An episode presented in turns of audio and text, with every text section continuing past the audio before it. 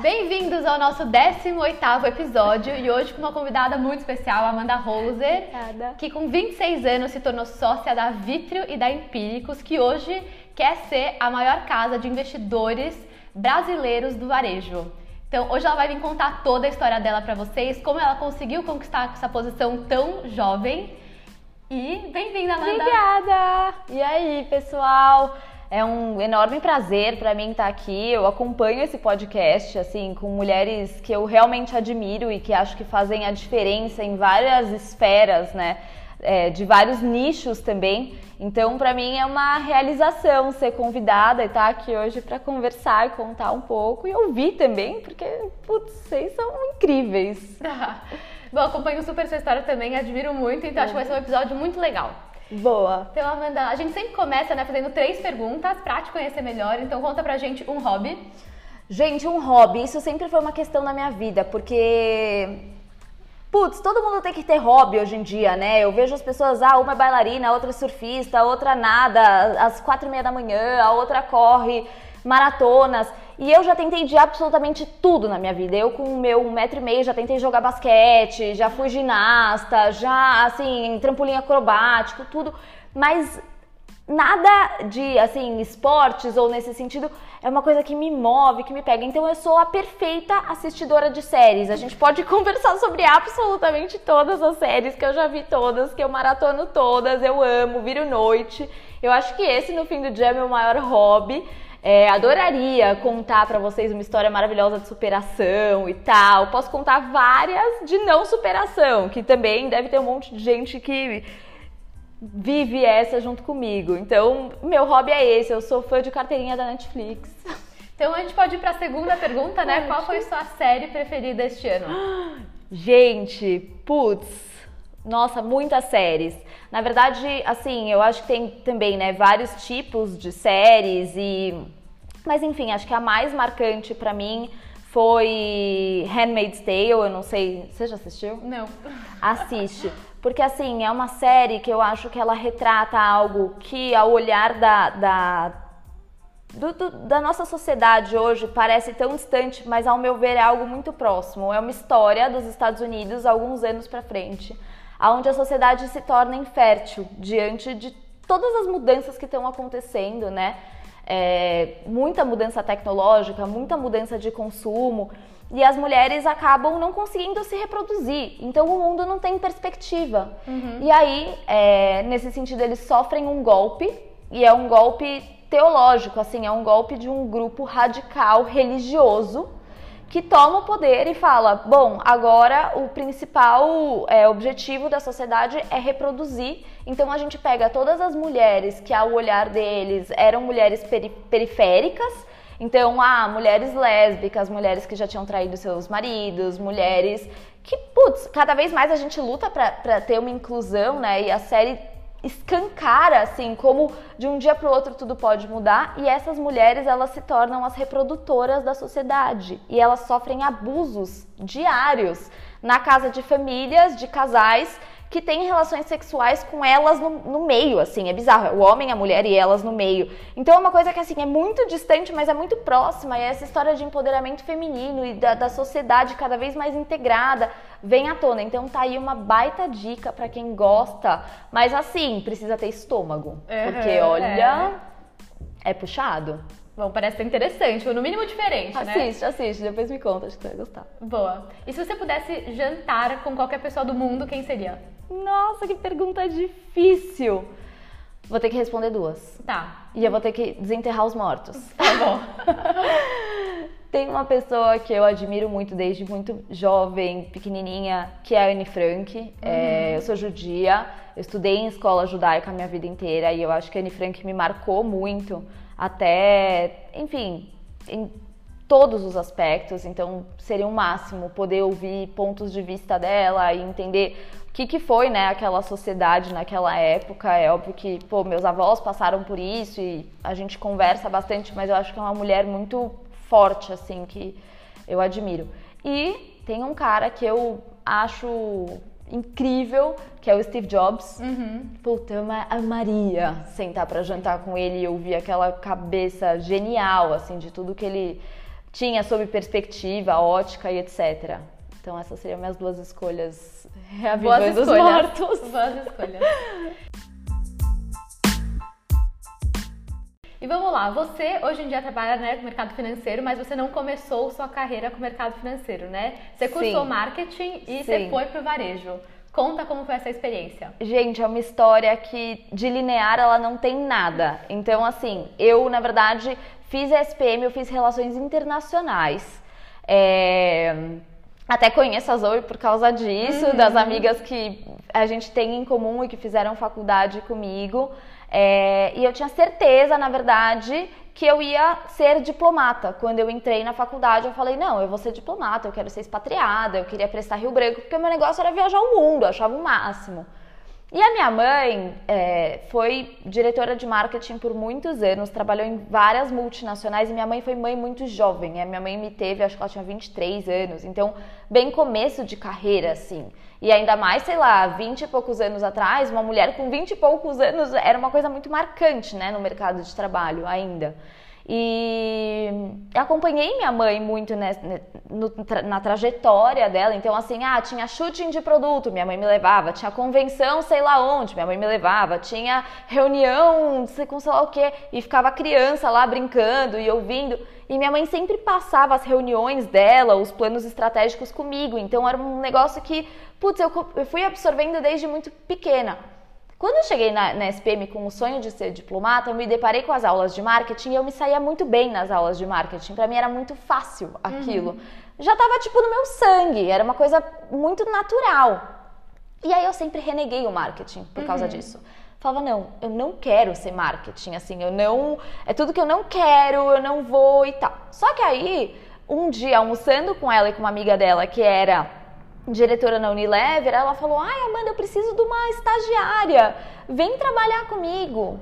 Aí eu, gente, eu tinha, sei lá, 18 anos, nada pra fazer, chegava em casa, dormia. Falei, óbvio, eu sempre fui muito ligada no 380, né? Nem o 220, né? E aí eu falei, tá bom. E eu comecei a trabalhar com marketing na Galo. E aí, depois de seis meses, eu olhei e falei, puta, isso não é pra mim, eu quero ser diplomata. Meu negócio é realmente é, prestar concurso, ir pra fora e tal. E aí, é, surgiu uma oportunidade de fazer uma, sei lá, uma experiência em Harvard, que era uma simulação da ONU para estudantes do mundo inteiro. E aquilo foi a maior decepção da minha vida. Maior decepção, assim, não tenho nem o que falar. Porque eu odiei. Eu simplesmente odiei. Era assim, você tinha um país, você tinha um determinado tema e as negociações rolavam, de fato, como elas acontecem na ONU. Então, cada representante dos países, você vai né, se unindo ali, você vai tendo alguns grupos aliados e você vai fazendo combinados e tudo acontece fora da sala de reunião. E eu sou uma pessoa que eu odeio traições, no geral. O que, que acontecia? A gente entrava na sala, debatia lá, tarará, saía todo mundo da sala, cada um ia pro, pro, pro- pro fórum combinado ali, né, com seus grupos de aliados. A gente passava horas discutindo, horas, horas, horas, o que, que vai ser, o que, que não vai ser, pra onde a gente vai e tal.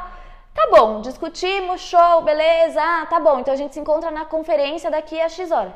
Gente, eu entrava na conferência, tudo que tinha sido combinado foi descombinado e combinado com outro grupo. E eu achava aquilo um absurdo. Eu falava, meu, galera, desonesta, não é possível. Putz, pra mim foi horrível. E aí, o que aconteceu? Quando eu voltei pra São Paulo, eu falei, pronto, acabou meu sonho. O que, que eu vou fazer agora? Como assim eu não vou ser diplomata? Como assim eu não vou, sei lá, ser lobista, sabe?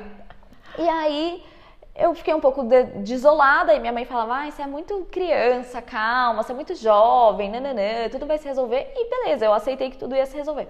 E aí surgiu uma outra oportunidade que foi: eu precisava escolher as minhas minors, então a minha especialização dentro da faculdade. E aí eu tinha como opção ou relações com investidores ou relações governamentais. Pra mim era evidente que eu ia para relações governamentais porque eu já era boa daquilo, eu amava aquilo, dominava total. E aí eu falei, não, eu preciso aprender matemática na minha vida. Então, ou eu vou aprender agora e sofrer agora na faculdade, porque minha mãe sempre falou pra mim assim, é, contra dados não há argumentos. E eu falei, se a vida inteira eu vou ter que provar resultado independente do que eu faça, eu vou ter que ter essa visão boa de números. E aí eu resolvi que eu ia pra relações com investidores. Em uma das matérias que eu acabei me apaixonando e falei, nossa, quero trabalhar com o mercado financeiro. Só que a minha visão naquela época, gente, era uma coisa de Cameron Diaz nos filmes, sabe? Assim, bolsa de valores, ela perfeita, e aquele estresse, eu achava aquilo lindo. Eu falava, nossa, eu quero ser essa pessoa. E aí um professor virou para mim e falou assim: "Olha, eu tenho uma oportunidade no Credit Suisse, no private, e eu acho que você deveria tentar porque tem sua cara". Eu sempre fui muito solta, então para mim comercial também era uma coisa muito natural. E aí eu entrei no Credit Suisse, é, fui efetivada muito rápido, dei uma baita sorte de entrar um cliente, putz, gigantesco para mim. Eu tinha 19 anos e assim foi um processo onde entraram 400 milhões de reais para eu cuidar com 19 anos, assim, era uma família, né? E, e aquilo foi a virada de chave da minha vida para eu falar. Adultizei, sabe? Agora uhum. sou adulta, trabalho com isso, trabalho no mercado financeiro. E aí, assim, fiquei lá por quase dois anos. A empresa era muito engessada e eu sempre fui muito disruptiva, eu sempre quis fazer diferente, eu queria ir além, eu queria mudar o status quo, mudar o mundo e tal. E a empresa é uma empresa suíça, tipo, totalmente quadrada, certinha e tal. E aí eu falava, gente, mas esse processo é horroroso para fazer o cadastro, 20 páginas na mão. E os caras me falam, Amanda, sinto muito, é assim, é assim veja é. bem e tal. Enfim, e aí tudo isso para dizer que é, eu saí do Credit Suisse, fui para a XP por indicação do meu chefe no Credit, falou, não, conversa com o meu ex-chefe do JP Morgan, porque ele acabou de ir para a XP, montar a área de private de varejo lá, vai para lá e tal. E aí o que aconteceu? Conta uma história inteira ou a gente vai passar para outras perguntas? Que agora eu já desenrolei tudo. Mas Não, tudo pode bem. Contando, tá. contando. E aí e aí eu fui para XP. Quando eu cheguei na XP, qual foi a primeira coisa que eu comecei a fazer? Ligar para os clientes que estavam comigo no Credi. Fulano, você não quer tomar um café? Beltrano, pô, tem uma proposta super legal, um produto diferente e tal. E as pessoas falavam assim para mim: XP, Amanda que, que, é XP? XP é um site. Uhum. XP Windows, XP. Nossa, quantas vezes eu não ouvi Windows XP? XP é um negócio de informática. E eu falava, meu Deus, como assim? A gente precisa mudar isso e as pessoas precisam conhecer a empresa, porque é o máximo. Era muito disruptivo para o Brasil naquela época, era uhum. muito diferenciado. E aí eu comecei a ter algumas alternativas. Então eu falei, bom, precisamos fazer evento, porque as pessoas precisam entender a magnitude que a XP já tem. Ah, a gente precisa distribuir relatório, porque as pessoas precisam entender a profundidade de análise que a gente tem ao recomendar um produto. Ou a gente precisa, sei lá, eu comecei a inventar um monte de coisa para alavancar minhas metas e tentar aproximar o cliente da marca. Chegou num dado momento que eu falei, peraí, deixa eu conversar com o head do marketing, que era o CMO na época, e falar: tem um monte de sugestão para te dar, vamos conversar e tal. E pois bem, fiz isso. Chamei ele um dia, falei: olha, eu tô fazendo um monte de coisa para minha base, eu fico, pô, puxando evento, eu fico mandando uns e-mails diferentes e tal. Você não acha que a XP tem um potencial enorme que a gente deveria trabalhar nisso? Na época, a XP tinha duas pessoas no marketing. Uhum. Uma enorme amiga minha, que é a Débora Rodrigues, que é uma PR fantástica e o, o Breno, que era o cara que fazia tudo no marketing, assim, tudo, tudo, tudo. E aí ele falou assim: Bom, Amanda, conversamos horas e tal, mas, bom, se você acha tudo isso, então vem pro marketing. Gente, eu era comercial naquela época, eu ia super bem, minhas metas eram ótimas, minha conversão era ótima, eu tava feliz e tal. Só que aquilo me baqueou. Uhum. Porque a vida inteira eu menosprezei o marketing, né? Eu Sim. falava, não, eu, minha mãe, não quero ter a vida da minha mãe, a carreira da minha mãe, tarará, tarará. Bom, eis que fui para o marketing e aí foi aonde começou de fato essa minha trajetória de marketing dentro do mercado financeiro, dentro dessas empresas que foram startups, né? E que hoje se tornaram aí as gigantes do mercado e que balançam o varejo. E como que foi fazer essa mudança, né? Porque eu vejo que tem muita gente que quer fazer né, essa mudança, mas às vezes tem receio. Putz, como que vai ser com o meu chefe? Putz, como que eu me jogo lá direto de uma área nova, sem ter necessariamente uma bagagem, né? Acho que eu vou tentar aqui que eu já aprendi, já entendi. Total. Como que foi isso? Zo, acho que a gente tem muito para trocar nesse Sim. sentido, né? Acho que você também pode contar, enfim. Mas, gente, uma coisa que eu ouvi a vida inteira da minha mãe é que assim, do chão você não passa. Duas coisas que minha mãe sempre me falou. Ela falou assim: de amor você não morre e do chão você não passa. Ela tem várias frases prontas. Nossa, hein? minha mãe é assim, gente. Onde a gente traz minha mãe pro talk?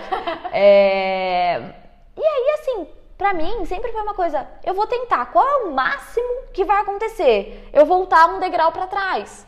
Putz, se eu fosse pro marketing e não desse certo, eu tava bem aonde eu tava. Eu ia falar, posso voltar? Sim. Ou eu ia arriscar em outro lugar, assim. Eu acho. Gente, tem uma outra coisa que eu acho que a gente tem que pôr na cabeça, que é assim, pra gente boa, nunca falta espaço. É isso. Nunca falta espaço. E outra, eu acho que o mundo também já disruptou essa coisa de você ter que tem que trabalhar numa multinacional e depois você tem que ter tal cargo até tal idade, depois você tem que juntar tanto de dinheiro pra. Peraí, entendeu? Ah, não dei certo na empresa. Tá bom, então talvez eu crie a minha empresa, né? É. Ou eu vou trabalhar com um negócio que não tem nada a ver com isso, assim. Eu acho que o negócio é tenha coragem, dê o primeiro passo e se não der certo, não tenha medo de dar errado, gente. Eu acho que tem muito livro que já fala disso hoje em dia, dos fracassos, né? Dos grandes nomes aí ao, ao redor das grandes invenções. Mas, putz, de novo, qual é o máximo que pode acontecer? Ah, eu perder meu trabalho aqui e eu ter que procurar outra coisa? Proatividade, tem que ir atrás, tem que se reinventar, tem que repensar, vai estudar, vai ler. Hoje tem tanta coisa disponível na internet que, que não falta oportunidade, na minha opinião.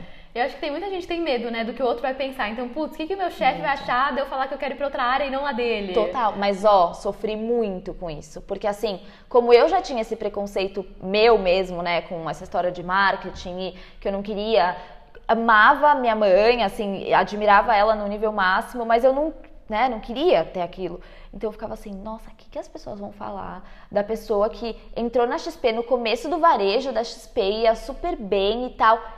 E que louca, foi pro marketing, que doida. E aí eu resolvi, eu coloquei pra mim mesma, eu vou fazer história. Tipo, eu vou fazer diferente.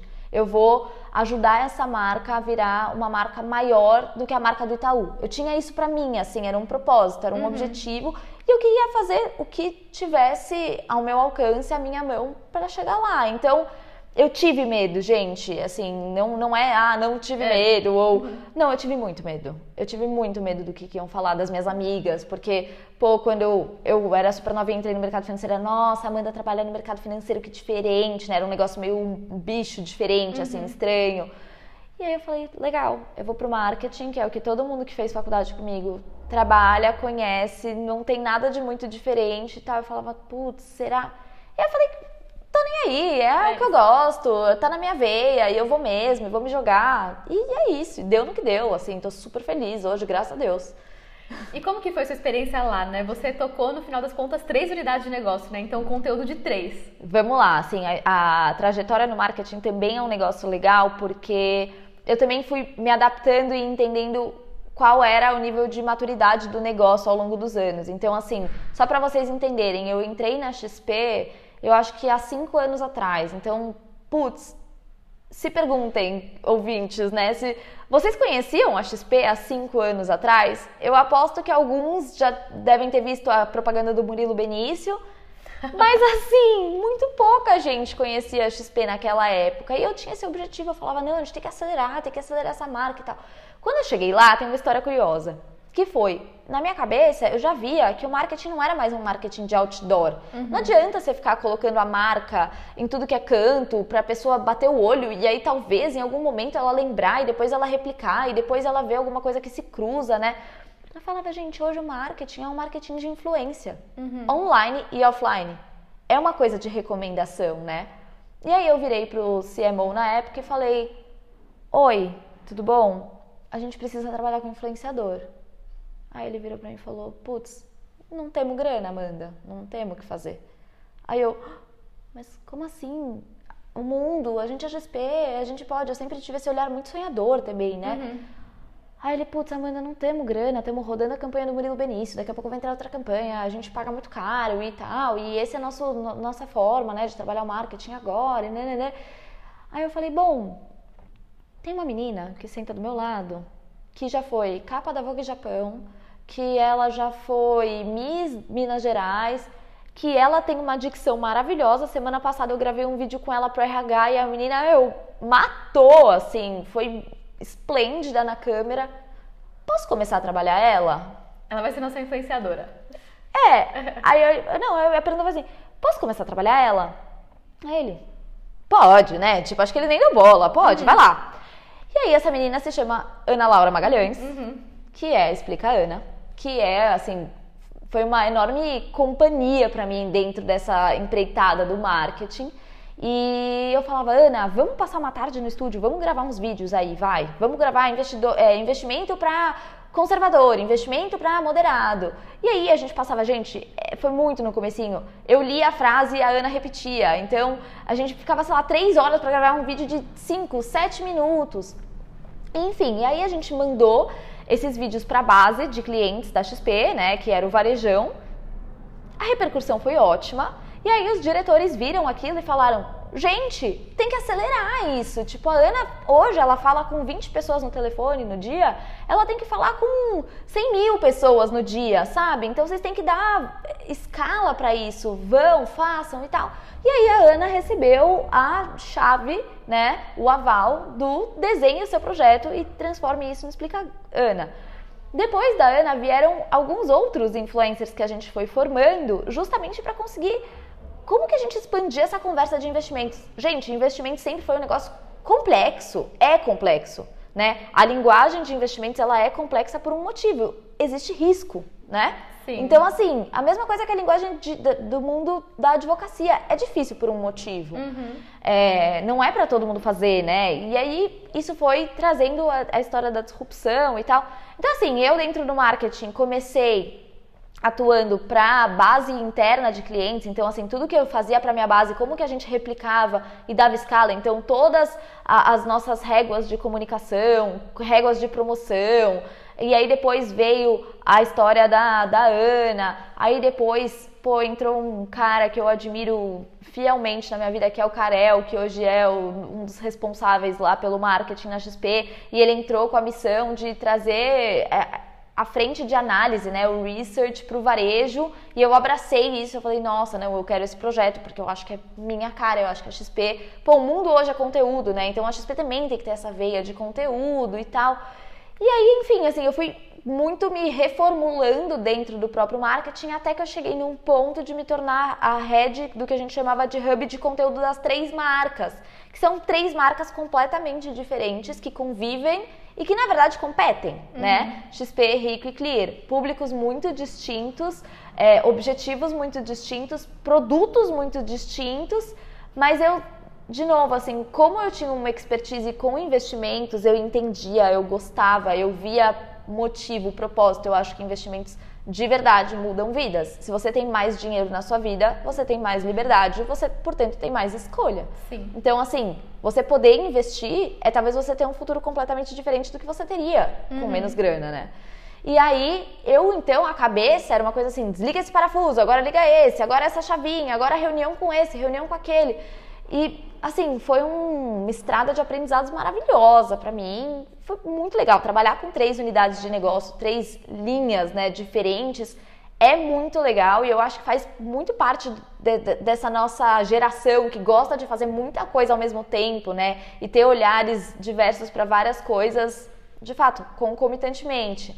E foi isso, foi uma experiência incrível, animal, assim, mudou minha vida. E aí, é, não só criar conteúdo, depois você tem que mensurar, né, tudo, o que, que você mensurar. faz. Então, acho que Total. aquela parte lá da faculdade, de você ter ido para aquela linha, deve ter te ajudado bastante hoje. Super! E assim, no fim do dia, ainda mais hoje, né, dentro da empresa que eu tô, marketing é uma linha de negócio. Sim. Marketing é quem traciona o seu negócio. Então, assim, não tem mais essa de, ah, o marketing seu bonitinho, cheirosinho, né, mas o completamente indispensável. Hoje, por exemplo, dentro da Empíricos, se você desliga o marketing, basicamente você desliga a empresa, porque você desconecta a produção, né? Então, de fato, o teu produto do teu público. É, hoje em dia, assim, o marketing faz o papel do comercial é isso. No, no passado, né? Total, eu acho que tem empresas, por exemplo, a XP, que tem o distribuidor ali no meio, que é o agente autônomo, e putz, o cara, meu, vai pra rua, né? Uma força de vendas maravilhosa. Mas eu vou dar um exemplo que eu amo, que é a Natura. Assim, Natura, Avon, né? Pô, por anos eles tiveram essa venda do one on one, mas aí assim, cada vez mais no mundo globalizado, com essa história de pandemia que assustou todo mundo, tirou todo mundo da rua, você precisa ter um marketing em escala, não tem jeito, né? E, gente, marketing é negócio. Se você não vende, tua estratégia tá errada. Se você não dá resultado, tua estratégia tá errada. Você tem que rever. E não só assim, ah, fiz um post e o post não vendeu. Putz, será que o teu posicionamento tá certo, tá claro pro teu cliente? Será que o público que você está conversando é o público que tem dinheiro para te comprar? Será que você está é, pulando algumas etapas e falando diretamente de algo que a pessoa talvez não tenha nem consciência que ela precisava daquilo ou que ela tem o desejo daquilo, porque a grande verdade é assim, gente, a pessoa só compra o teu produto quando ela se vê no seu produto. Você só compra uma roupa quando você se enxerga naquela roupa. Você uhum. só compra um carro quando você se enxerga naquele carro. Se você não se enxerga, você pode falar que está em promoção, que você está fazendo 3 por 1, que você está vendendo a preço de banana, que você está tudo, a pessoa não vai comprar. E de novo, marketing hoje, principalmente assim, marketing na era digital, portanto, marketing digital é negócio, é mensuração. Então, uhum. marketing e business intelligence, que é a visão de números, andam lado a lado o tempo inteiro. E assim, se você trabalha com isso e você não tem essa visão, pessoa, vá atrás disso, uhum. porque isso vai te fazer decolar. Sim.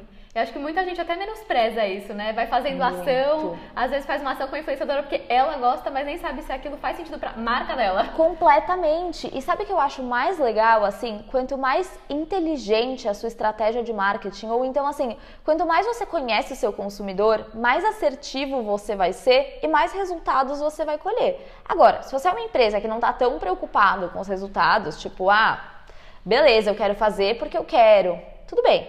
Agora, eu acho também que a gente tem que diferenciar um pouco que tem estratégias de branding uhum. e estratégias de conversão. Putz, estratégias de branding ainda, mesmo hoje no mundo onde você consegue né, olhar absolutamente o detalhe do movimento da pessoa, ainda são obscuros, né? Uhum. Você precisa bater, bater, bater, bater, bater, bater na marca até a pessoa falar, nossa, aquela marca, nossa, é isso, é esse produto que eu quero, perfeito, eu amo essa marca e tal. Beleza, mas assim, conversão, no fim do dia, Sim. é quem sustenta a empresa. Não é. tem jeito, não tem jeito. Então, não faça jobs como influenciadora só porque você gosta, a não ser que você tenha um objetivo claro, uhum. né? Mas tá aí o, o marketing pra gente aprender também na era do, das redes sociais, assim. Tem muito ainda pra, pra gente seguir, né? Sim, e Amanda, daí você saiu né, da XP recentemente, fez essa transição para Vitrio. Sim. Como que aconteceu isso? Olha, foi muito louco e eu vou contar em detalhes. E eu espero que algumas pessoas escutem esse podcast, tipo a Ilana e tipo a Larissa, que foram as pessoas que me convenceram a ir para Vitrio. Eu tinha, eu era recém-promovida na XP com essa história do hub de conteúdo, esse olhar para as três marcas e talvez eu estava na posição que eu sempre quis estar, porque uhum. eu sempre quis ter esse olhar cross para todas as marcas que existiam dentro do universo XP, que são muito poderosas, né? Ainda mais quando você, putz, soma todas elas. É, mas eu sempre tive sede demais, de além. E outra, de fazer muita diferença. A XP cresceu muito. Uhum. A XP, é, pô, de dois ou três funcionários no marketing quando eu cheguei, foi para. Acho que hoje já tem 200 pessoas no, no, no marketing, sabe? Foi realmente algo muito grande, ficou muito grande. E aí, num domingo, eu tava acordando, do nada meu celular toca. Era a Larissa, que tinha sido RH da XP anos atrás, trabalhado comigo, me ligando. Mas fazia uns dois anos que eu não falava com essa menina.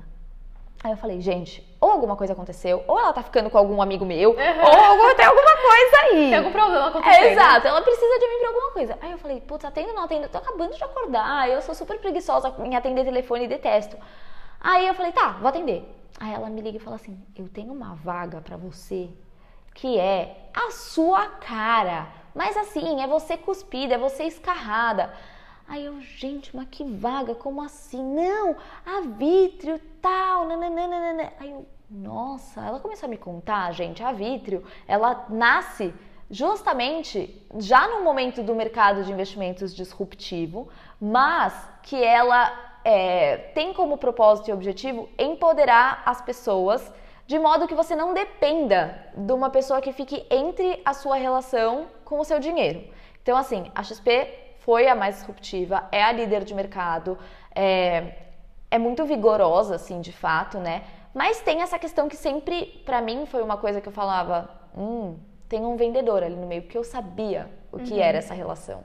Eu sabia que eu tinha metas de produtos. Eu sabia que os produtos que eu estava falando para o meu cliente é o produto mais lindo do universo, é o produto perfeito. Peraí, não era. Uhum. Quantas vezes eu já vendi produtos que não eram tão legais? E ela falou, mãe, é sua cara, é, Vamos conversar, conversa com uma das nossas fundadoras e tal. É a Ilana, Ilana Bobrov. Gente, isso era um domingo, 10 horas da manhã. Essa Ilana tá famosa aqui. É, é, é o máximo. E aí, é... aí eu falei, tá, falo com a Ilana. Fala pra ela me ligar, vamos super conversar. Bom, aí eu fiquei com a Ilana uma hora no telefone, assim, putz, parecia que a gente se conhecia há 20 anos. E eu já estava apaixonada pela empresa, pelo propósito da empresa, pela forma tecnológica da empresa de enxergar o, o, o universo das finanças, né? o universo dos investimentos. E, e, aí eu falei, tá, eu topo conversar com vocês. Uhum. Vamos lá. Enfim, processo feito, me despedir da XP foi muito difícil para mim me despedir da XP porque eu tinha um laço ali, né, um elo, para mim era uma coisa fazia parte daquilo, né, desde muito, era muito intrínseco a mim. E eu falei, não, preciso mudar de áreas. Então, um pouco do que a gente falou do medo, né? Uhum. Também pensei muito nisso. Nossa, o que, as pessoas vão falar de mim? Que louca, vai sair da XP para ir para uma startup que está começando agora, ligada a empíricos, que sempre foi uma marca muito questionada, né? Sempre tiveram um marketing muito agressivo. E eu saí da XP, que puta, no ápice, né, na crista da onda. Eu falei, eu vou, eu vou me jogar e vou entrar lá pra fazer a diferença. E assim, não, termina as perguntas, senão eu já vou correr a história. Não, vai que, é, vai que é sua, vai que é tá sua. Tá bom, tá bom. Eu vou te interrompendo no Tá meio. bom, tá bom. E aí eu entrei na, na Vitrio com a missão de justamente trazer esse olhar de negócio para marketing mais em social, num geral, assim. Então, criar os influencers ou os gurus, como a gente chama lá dentro, puxar outras frentes de canal, né? Então, pô, como que a gente usa o Telegram para alavancar? Como que a gente usa o Instagram para criar uma presença de marca? Enfim, realmente desenhar essas estratégias. E aí foi muito marcante para mim, porque eu sempre, de novo, fui uma pessoa de atitude, assim, é, não quero ser ensimesmada aqui, zero minha cara, mas eu sempre gostei de ir, entender e tal. E eu entendi que a Vitro era mega parceira da Empíricos, elas nasceram juntas, né? A Vitro nasceu da Empíricos, a Vitro é uma solução para os assinantes da Empíricos que gostam de ler sobre investimentos, que gostam de ter profundidade, né, sobre análises críticas e, portanto, dali tomarem suas decisões no fim do dia. É, e aí teve um evento em novembro do ano passado, que era o evento de 11 anos da Empíricos, onde iam ter várias palestras e tal, tudo digital, né, remoto, porque a gente estava bem no, no, meio ainda da pandemia.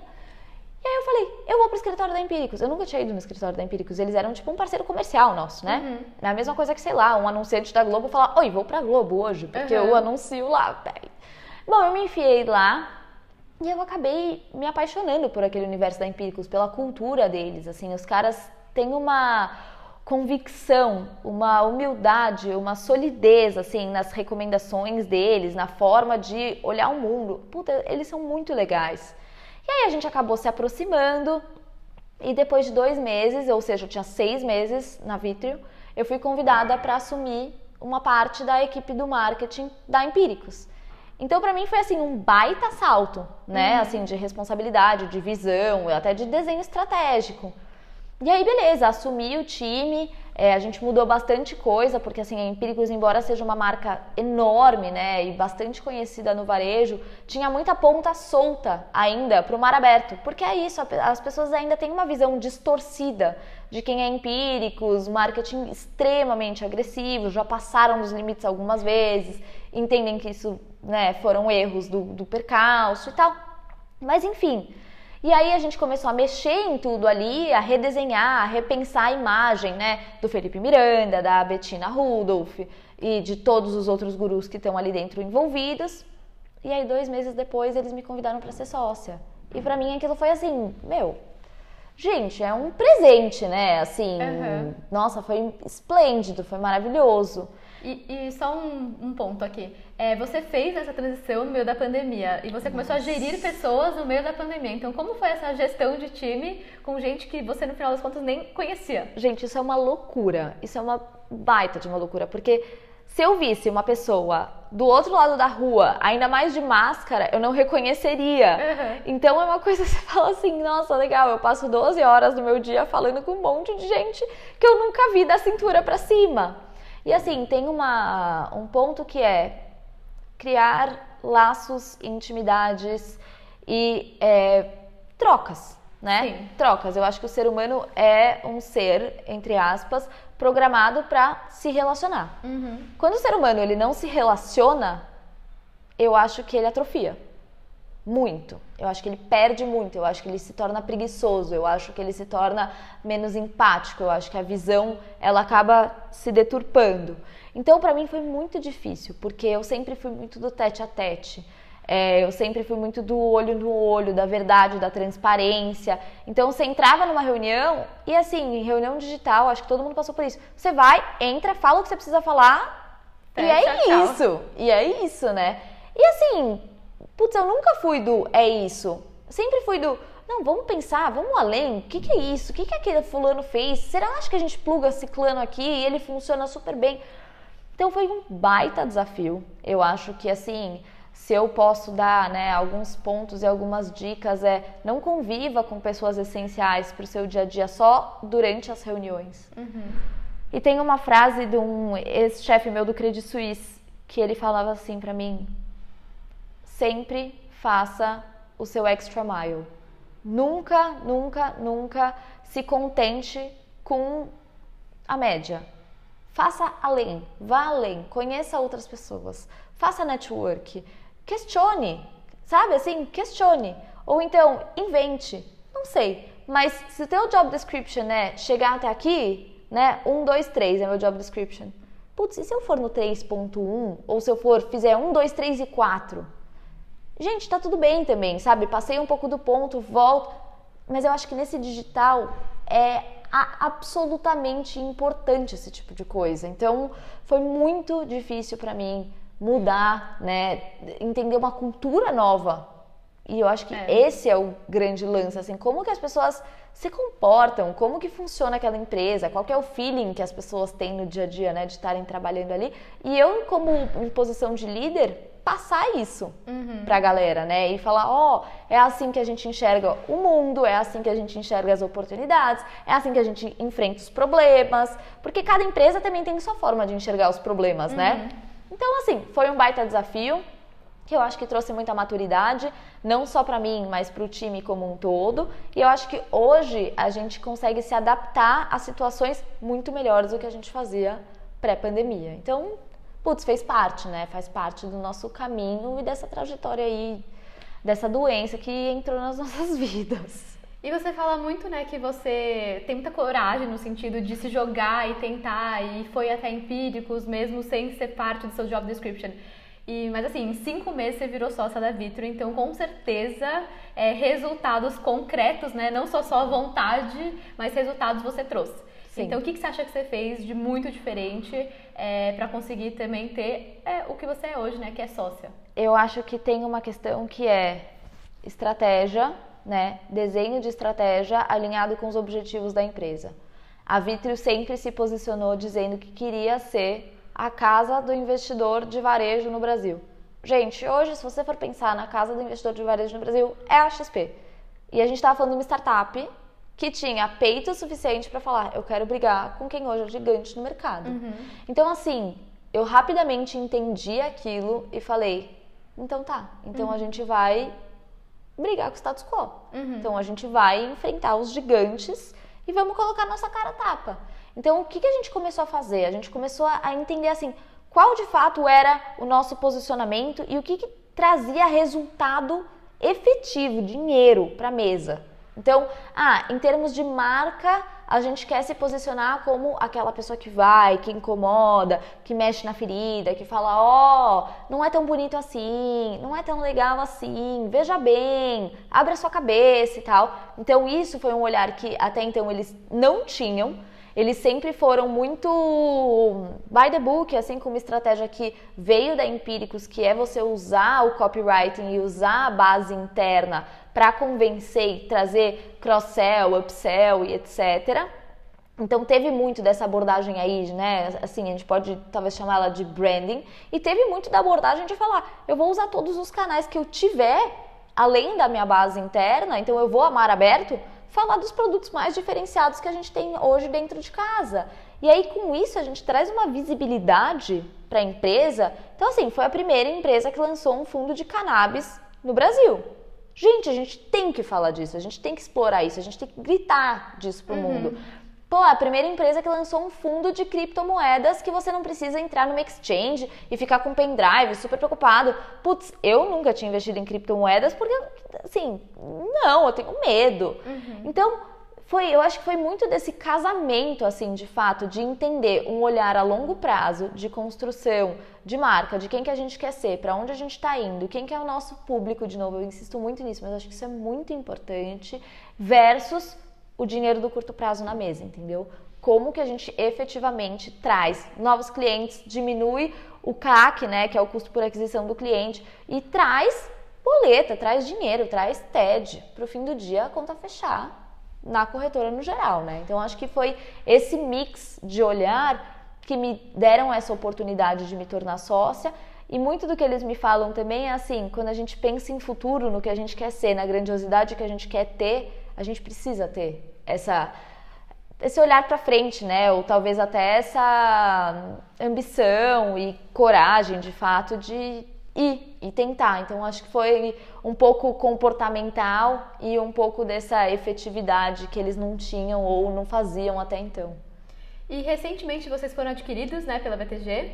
É, mudou alguma coisa para você? Mudou alguma coisa no seu dia a dia? Então, mudar, não. E eu acho que nem vai. Assim, eu passei por, pelo processo de quando a XP foi comprada pelo Itaú, onde nada mudou. E o que eu sinto hoje na, na Empíricos e na Vitro é isso, assim, nada tende a mudar, a gente não quer que mude e justamente foi por isso que eles compraram a gente, porque eles não sabem fazer o que a gente faz, eles acham a gente muito fora da curva é, e eles querem aprender, né? No fim do dia, assim, eles também querem ser uma, uma empresa de varejo muito forte no Brasil e estão tentando todas as vias, né, possíveis para chegar lá. Não acho que assim vá mudar em termos de processos, em termos de pessoas, em termos de produtos, até porque esse é o combinado de não mudar, mas estar dentro do maior banco de investimentos da América Latina, onde você tem as principais cabeças, onde você tem os gigantes né, da construção histórica do mercado de capitais no Brasil,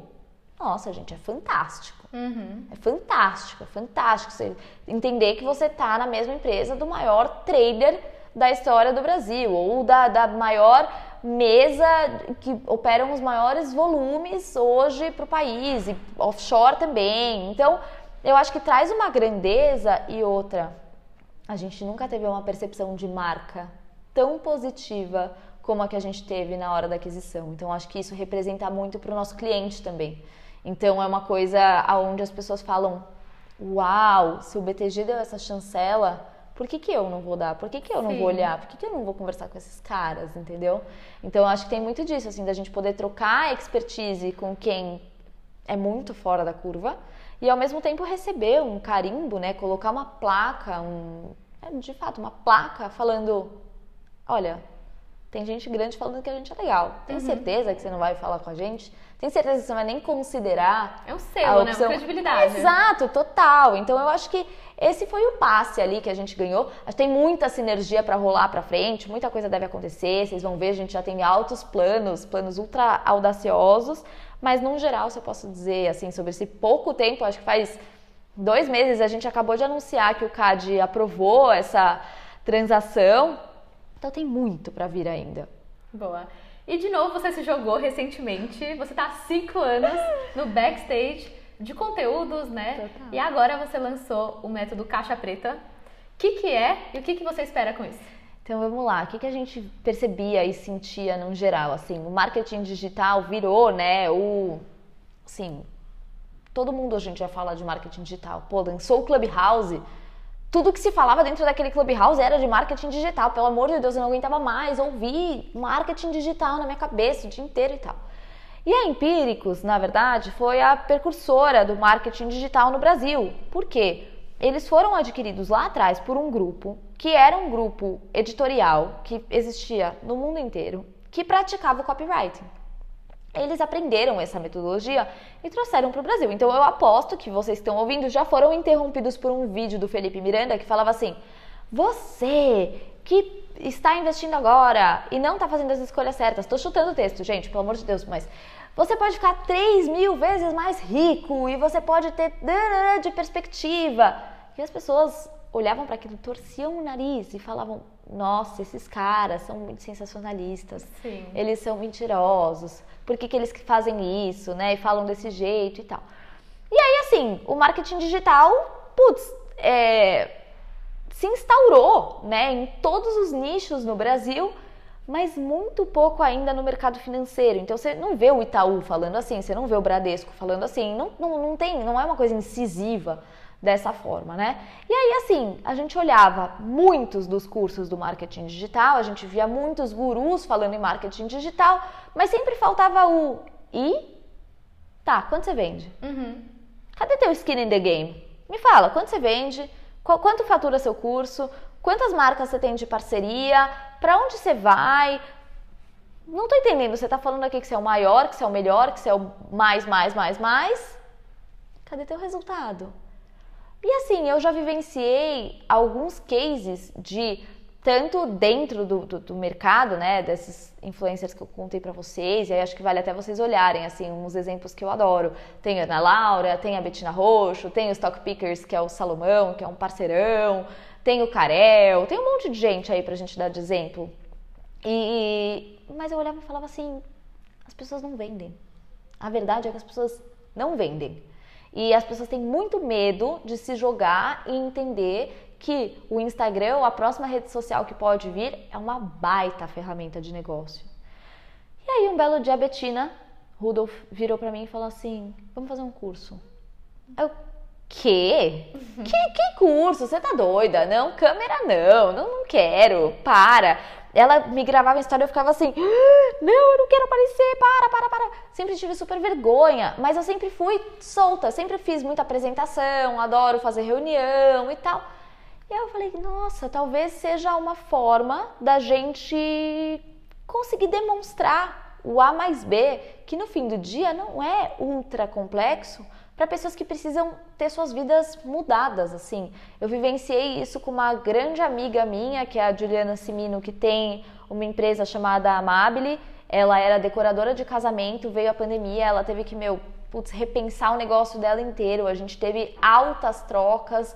E assim, é uma pessoa que hoje consegue entender que os canais né, digitais, sociais, estão aí para apoiar o negócio dela que não adianta ela simplesmente ter um Instagram ou ter um, sei lá, um Pinterest ou ter qualquer coisa assim. Ela precisa ter algo que gere desejo para o público-alvo dela, que vá procurá-la de modo que se encontrem, né? O cliente se encontra com desejo e ela se encontra com a venda. Eu falei, pronto, tá bom, então a gente vai fazer um curso, vamos ensinar a nossa metodologia, o que, que eu faço no meu dia a dia mas com foco em resultado, com foco em conversão. Até porque a Betina, putz, é uma baita best-seller e eu também não via um curso prático a ponto de você falar assim, nossa, sabe aquela influencer que eu adoro, que eu compro um monte de coisa por causa dela? Nossa, ela me abriu os segredos de como ela faz, de uhum. quando ela fala, qual que é a narrativa que ela constrói, qual que é o plano de conteúdo que ela tem, né? Porque assim, gente, não é do dia para noite. Então, você tem que entender teu cliente tem um desejo, então tá, como eu potencializo o desejo daquele cara de modo que aquilo se torne um desejo visceral, que ele fale tudo que eu quero é aquela blusa que aquela menina tá postando, ou tudo que eu quero é aquele livro que ela tá lendo, ou mesmo assim, um infoproduto, eu quero aquele e-book, eu quero aquele relatório, eu quero aquele curso. E por aí vai. Então, sim, é uma nova empreitada, muito frio na barriga. Sigam a gente lá, arroba Caixa Preta o Método. O nome tá grande. Mas não tinha um arroba melhor, mas o, o, o, perfil tá super, super, super completo. A gente tá dando várias dicas e o que a gente mais quer é feedback. Então, sintam-se à vontade e a gente quer ter essa troca muito próxima com as pessoas, de modo que a gente consiga efetivamente fazer diferença financeira na vida das pessoas. E quando que lança o curso? Lança na segunda semana de agosto. Nossa, tá super próximo tá então. Super próximo. A gente tá gravando aula, vou sair daqui para gravar a aula. A gente tá super non-stop, é, pensando em o que, que a gente pode ensinar e qual a melhor forma de ensinar, passar todo, todo toda essa visão né, para as pessoas e que vocês consigam pôr em prática o mais rápido possível. Então, segunda semana de agosto tá no ar. Animada.